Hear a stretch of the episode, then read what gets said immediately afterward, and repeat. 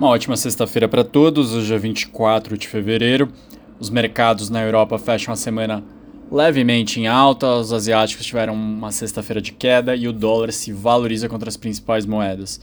Das principais commodities, o petróleo avança, com previsão de menores exportações da Rússia, enquanto o minério de ferro ele fecha a semana com uma leve queda, embora tenha tido um ganho semanal de mais de 3%. Sobre os indicadores de destaque nessa sexta-feira internacionais, primeiro, saíram dados de confiança na Alemanha e na França. Na Alemanha melhorou.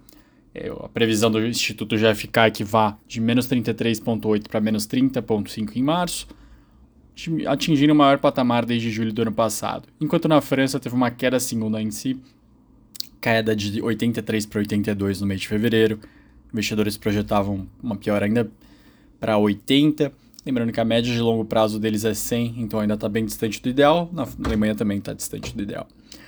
O Adestats trouxe que o PIB da Alemanha foi revisado para baixo. Numa segunda leitura, a contração do quarto trimestre teria sido maior do que o 0,2 previsto inicialmente, teria sido 0,4. Com isso, em todo o ano de 2022, a economia alemã cresceu 1,8.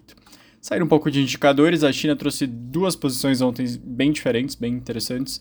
Primeiro, ela afirmou que a epidemia de Covid acabou, no seu país.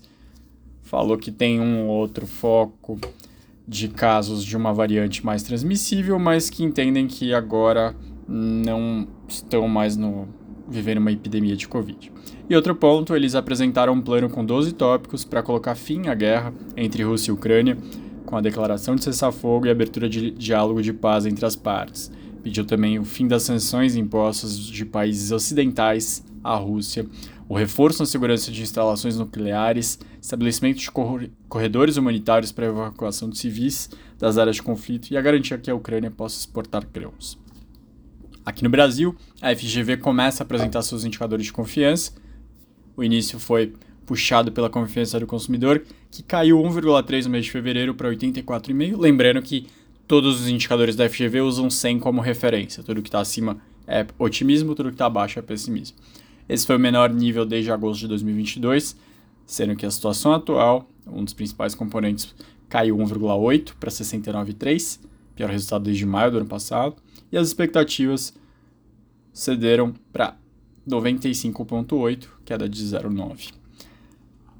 Outro indicador apresentado pela FGV hoje pela manhã foi a confiança da construção, que esse, depois de quatro meses de queda, voltou a subir 0,8 para 94,4.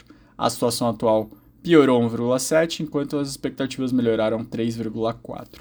E por fim, alguns cálculos da Associação Brasileira de Importadores de Combustíveis apontam que a gasolina deve subir 0,68 reais agora com a, o fim da medida provisória que desonerava o PIS e COFINS sobre a gasolina e o álcool, que termina agora no dia 28 de fevereiro. Qualquer dúvida, entre em contato conosco. Caso contrário, um ótimo final de semana. Te encontro novamente aqui segunda-feira. Até mais.